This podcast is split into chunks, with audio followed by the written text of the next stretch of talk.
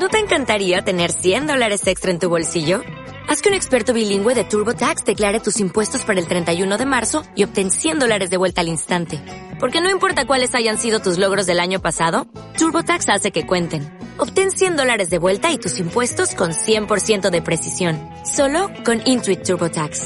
Debes declarar para el 31 de marzo. Crédito solo aplicable al costo de la presentación federal con TurboTax Full Service. Oferta sujeta a cambios o cancelación en cualquier momento. Buenos días, tardes, noches, depende de la hora en que nos estén escuchando. Mi nombre es Javier Carrión y esto es Serendipia de Compas.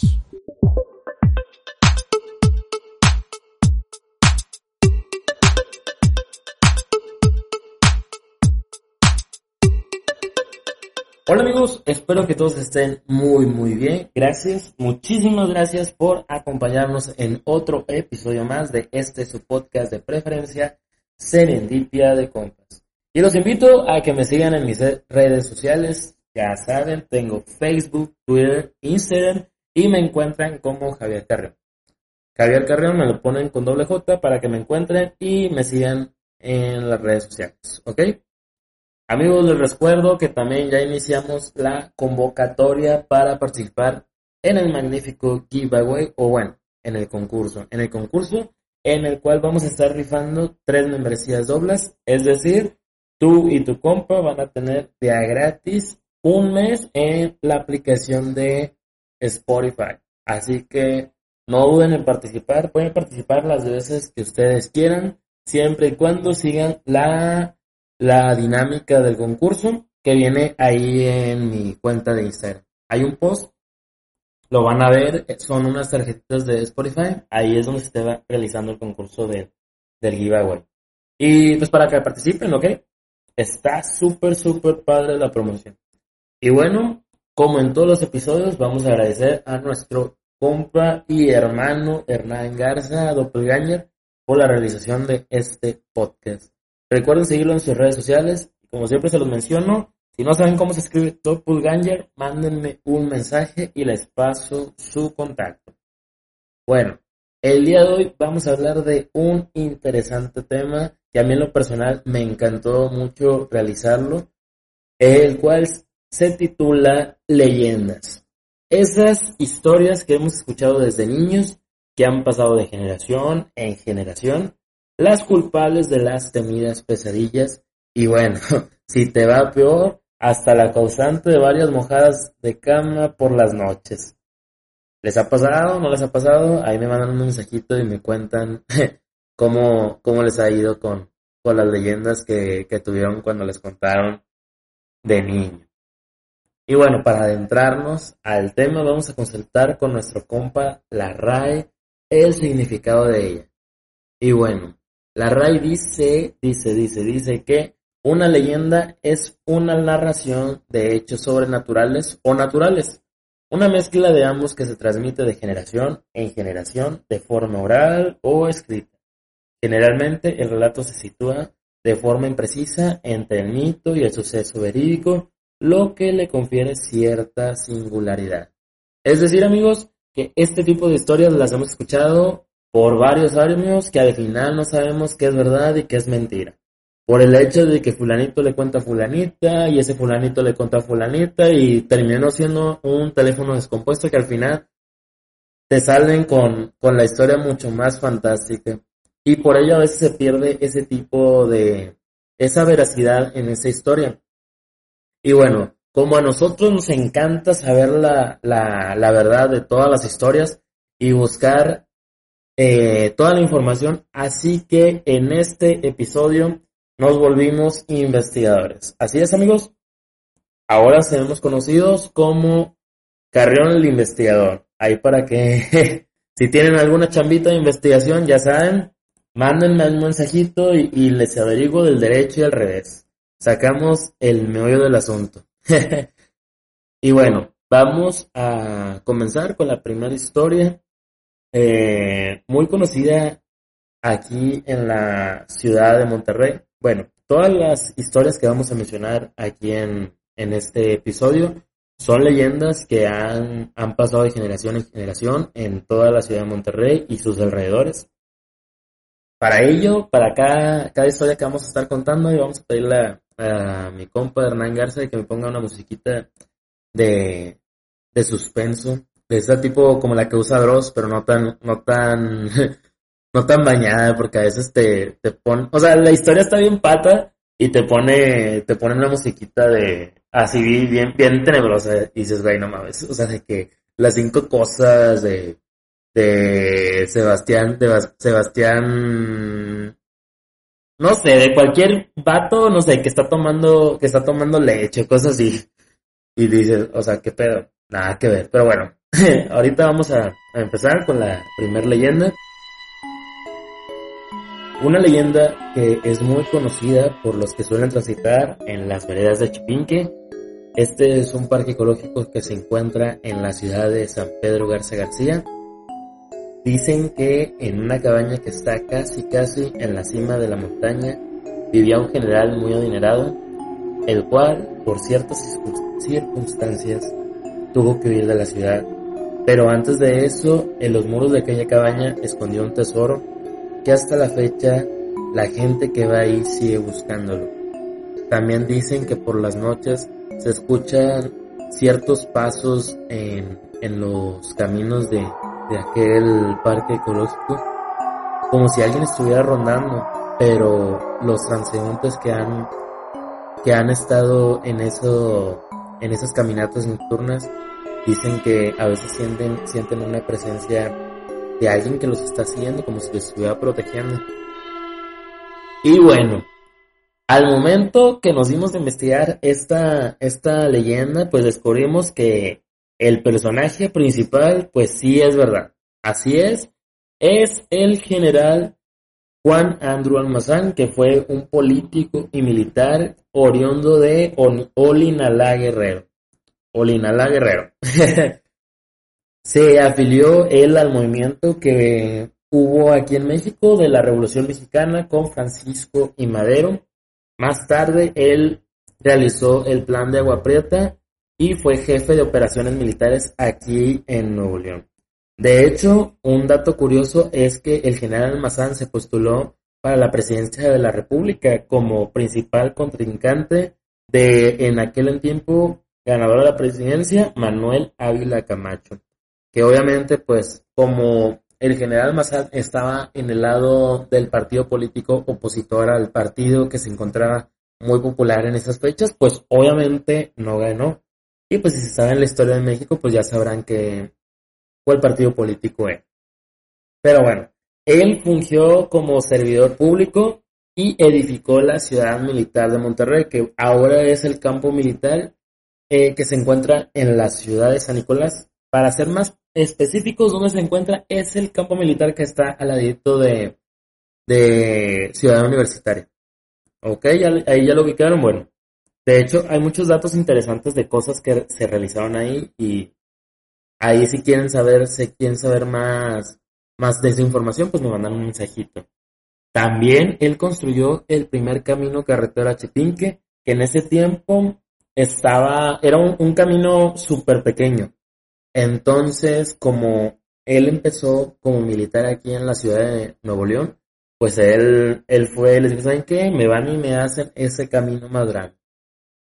De hecho, en ese tiempo, eh, la entrada de Chipinque estaba en Carrizalejo. Si ubican la, la colonia Carrizalejo, está en Gómez Morín, ahí cerquita de Gómez Morín, si no me equivoco, ahí por donde está un, un una tienda de, de hierro muy grande. Hace cuenta, desde ahí iniciaba y pues sí amigos, era muy, muy grande lo que abarcaba Chipinque. De hecho, eh, dicen que él era demasiado ecologista y todas las personas que querían ir a, talar árboles, él les mandaba en pocas palabras a chingar a su madre, de que aquí, aquí no vas a andar haciendo este desmadre. Todos los que querían ahí robarse la leña para hacer carbón, eh, sí, o sea, las mandaba a la chingada. Él, él era muy, muy, muy protector de la, de la naturaleza. De hecho, eh, o sea, aparte de protector de la naturaleza, también también él, era empresario. Así que hay como que es una muy, muy contraparte, una contraparte, muy grande. De que si eres muy de que no, yo cuido los árboles, eh, no entendí esto, pero él, en la información que nosotros revisamos y que si es verídica, es que él planificó la colonia veraniega de Olinalá. El nombre, pues ya, ya se imaginarán, pues fue en honor a la ciudad donde él nació. Esta, este ahora, en esta, en la actualidad es un residencial súper exclusivo allá en la ciudad de San, allá en la ciudad de San Pedro García García. Son, él inició esa colonia con seis chalets y invitó a, a diferentes empresarios de, de toda la República para ver quién nos compraba. De hecho, amigos, si a alguien le interesa comprar algún, algún terrenito ahí en esa colonia, pues ahorita están en venta. Así que hay que aprovechar todas estas promociones que están desde los 10 millones de pesos hasta los 60 millones de pesos. Y pues ahí si tienen ahí sus puntitos juntados, pues júntense con varios amigos y la arman. Para que no pierdan esta oportunidad de ser San Petrín. ok amigos. Y también vamos a pasar a la siguiente leyenda. Esta esta leyenda que vamos a iniciar es una leyenda muy sonada que se titula Los fantasmas de Citadel. Esta es una plaza en el municipio de San Nicolás. Pues bueno, vamos a, ocupar el sonidito tenebroso porque en esta sí hay, hay cosas muy, muy, muy turbias. Y bueno, ahí va. Resulta que antes de ser un centro comercial era un balneario llamado Los Rodríguez. Este balneario fue muy popular en su tiempo. De hecho, yo recuerdo, ahí hacemos pausita, ahí pausame la musiquita.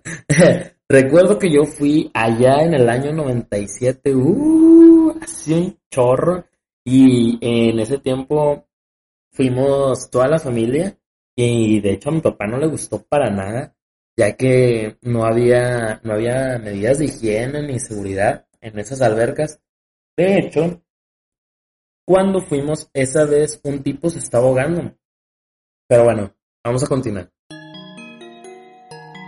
Cuentan eh, que en el recinto un niño desapareció en las albercas y sus padres no lo hallaban. Pasaron los días, no lo encontraron, en sí, no lo encontraron nunca.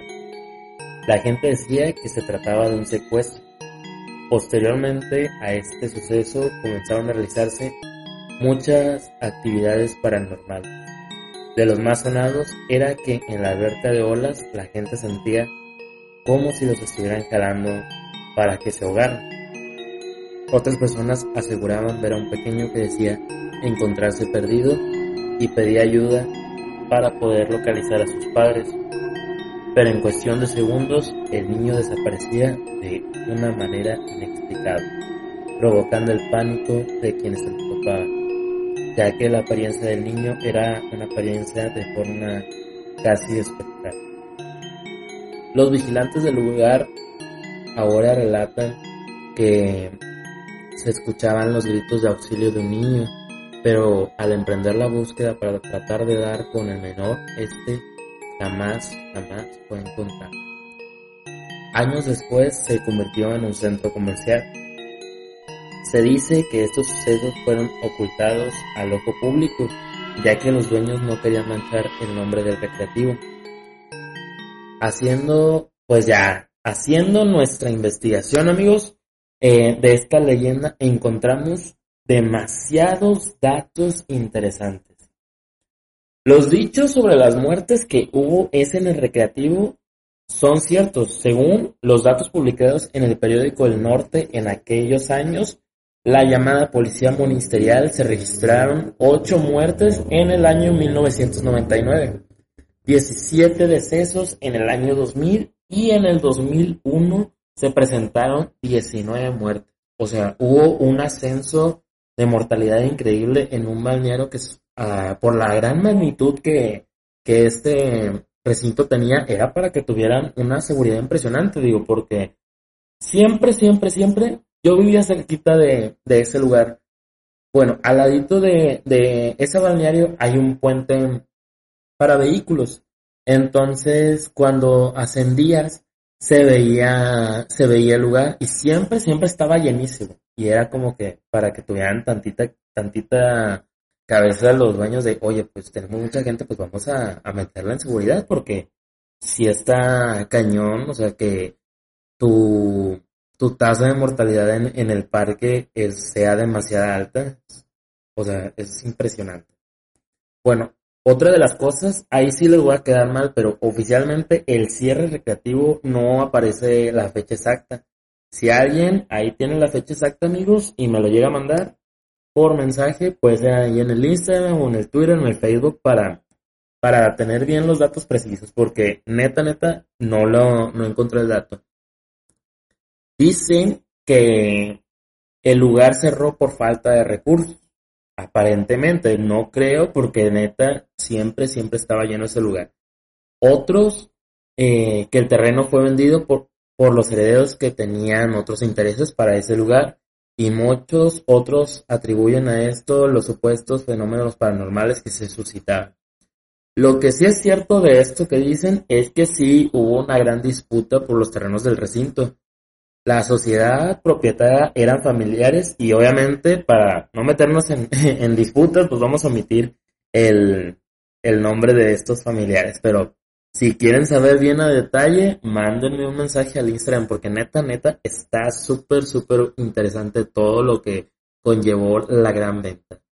Eh, si tuvieron confrontamientos muy, muy fuertes, demasiadas irregularidades en la construcción de lo que ahora es la plaza comercial y hasta hubo ciertos involucrados eh, que eran, eran de poder, eran mandatarios en, e, en aquel entonces. Así que sí está, la verdad, sí está muy, muy cañón toda esa información. Así que mándenme un mensaje en el Instagram y ya les contaré todo, todo a detalle. O bien, pues vamos, hacemos un en vivo y ahí les platico todo, todo el, chismesazo detalle a detalle, sacando las cartas, sacando testamentos y noticias públicas en aquel entonces.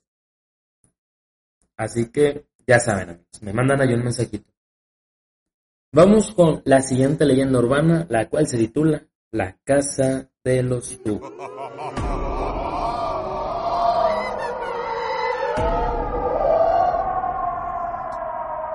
Esta leyenda habla de una casa que inició su construcción en los años 70. El dueño del terreno mandó edificar una morada eficiente para su hijo, quien padecía de parálisis y requería el uso de silla de ruedas. Es por ello que su padre mandó a realizar este diseño tan singular. En el diseño de la casa había rampas por todos lados, las cuales la niña le sacaría provecho y podría andar por todos lados sin ninguna preocupación. Los inexplicables fenómenos comenzaron desde la construcción de la casa. Varios obreros fallecieron en el lugar. Por ese motivo, la obra se mantuvo suspendida por algunos años. Tiempo después, se reanudó la construcción y a escasos días de terminar de edificar aquella morada, el padre lleva a su hija sin imaginarse que se convertiría en el más trágico de su vida. En el instante que la niña salía de una de las habitaciones, el padre no se percató de ello.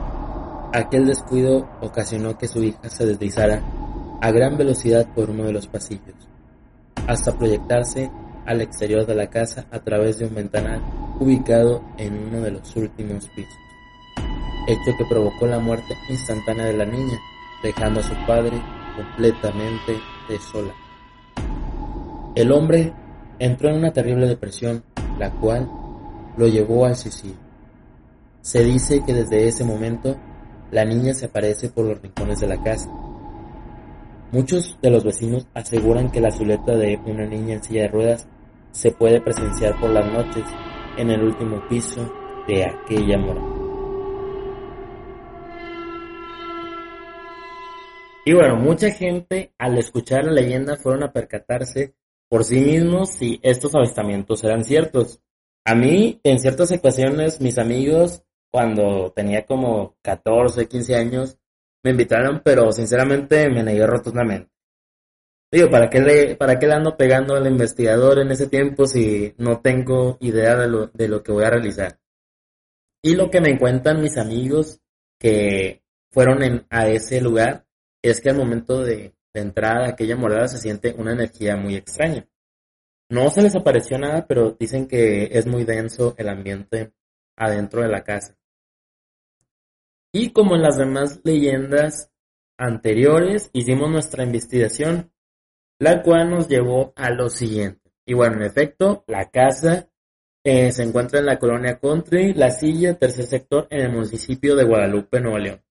Hay mucho, mucha, hay controversia con la, con la dirección porque como está con otra, otra colonia, eh, muchos, muchos le mencionan el nombre de la otra colonia, pero a nosotros, según Google Maps, nos marca la dirección que la casa de los tubos se encuentra en la colonia Country La Silla, tercer sector, allá en el municipio de Guadalupe, Nuevo.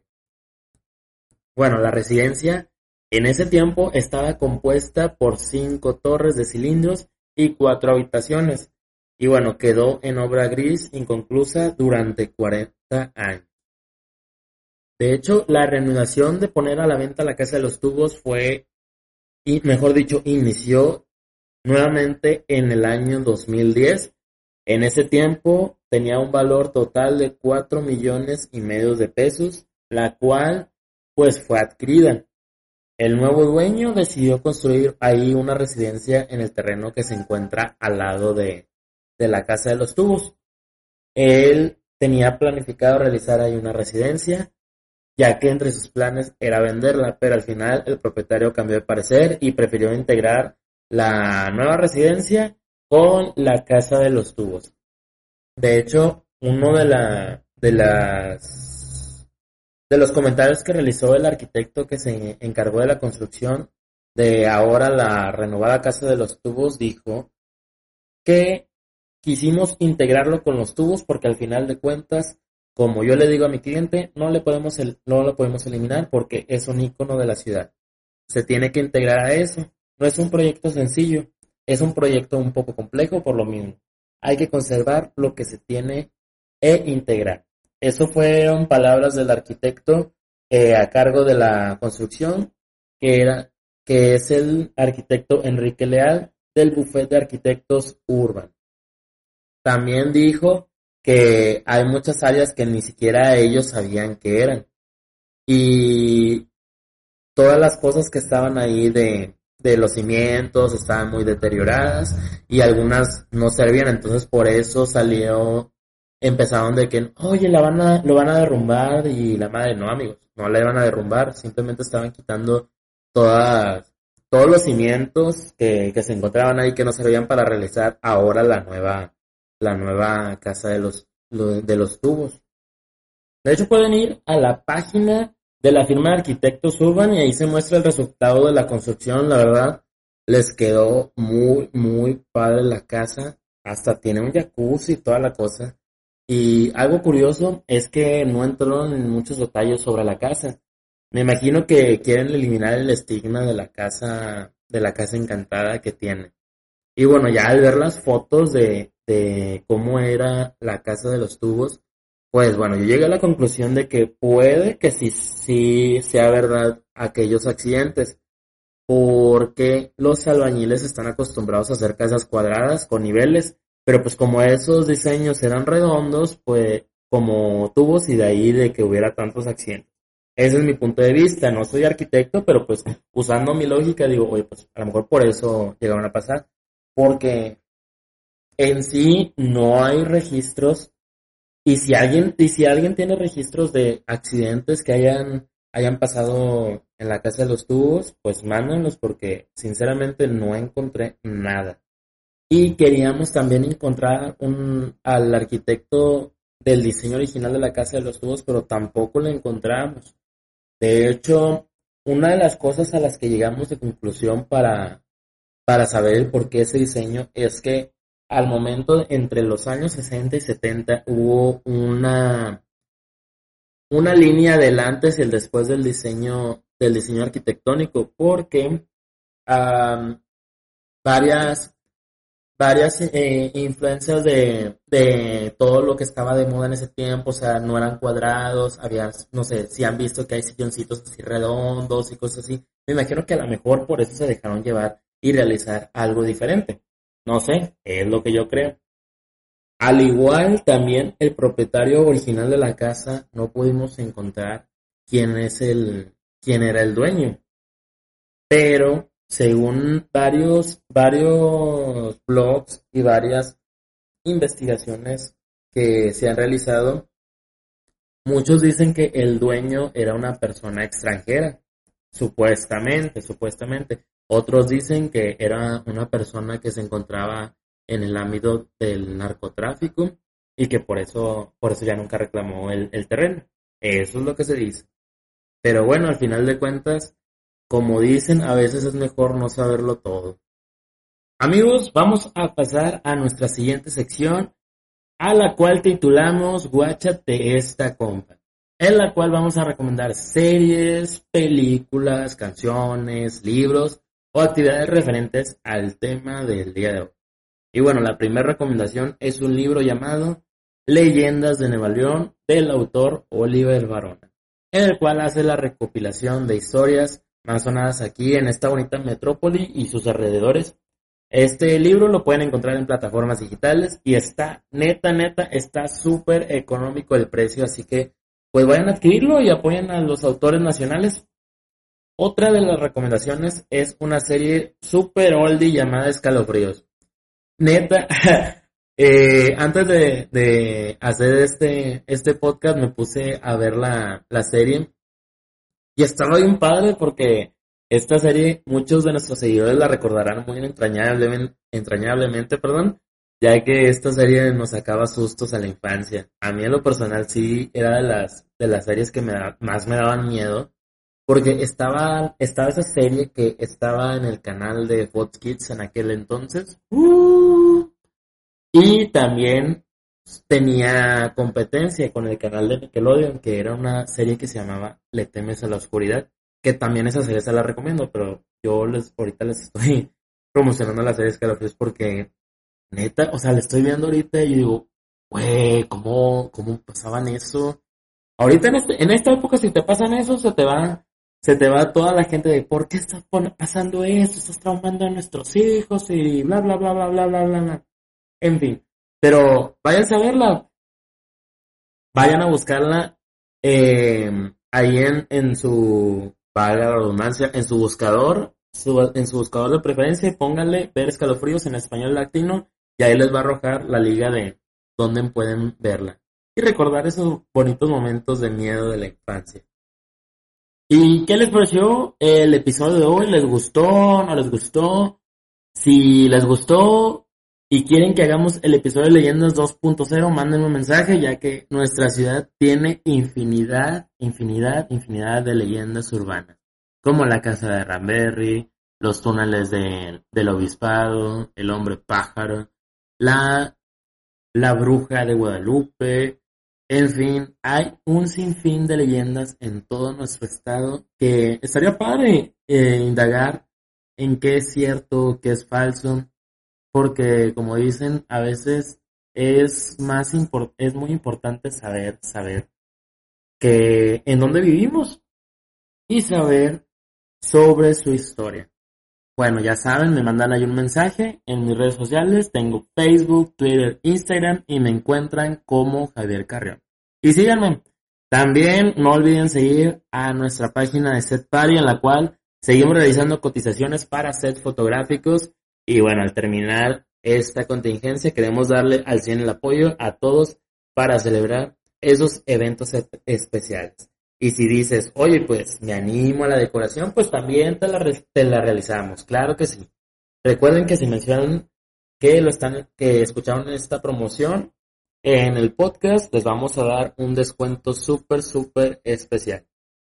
Por cierto, le quiero mandar saludos a nuestros compas en los Estados Unidos de Norteamérica, Francia y obviamente a toda, toda, toda la República Mexicana.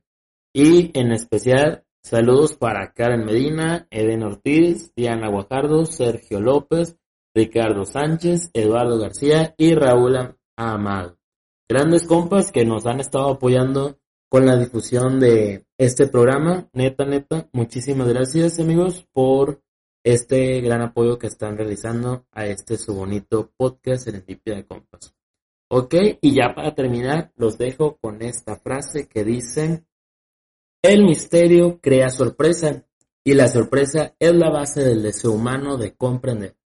Esto es de Neil Armstrong.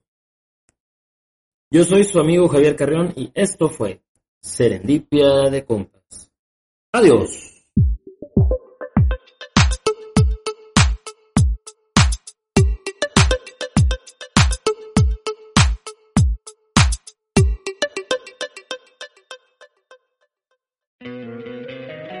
Encantaría tener 100 dólares extra en tu bolsillo?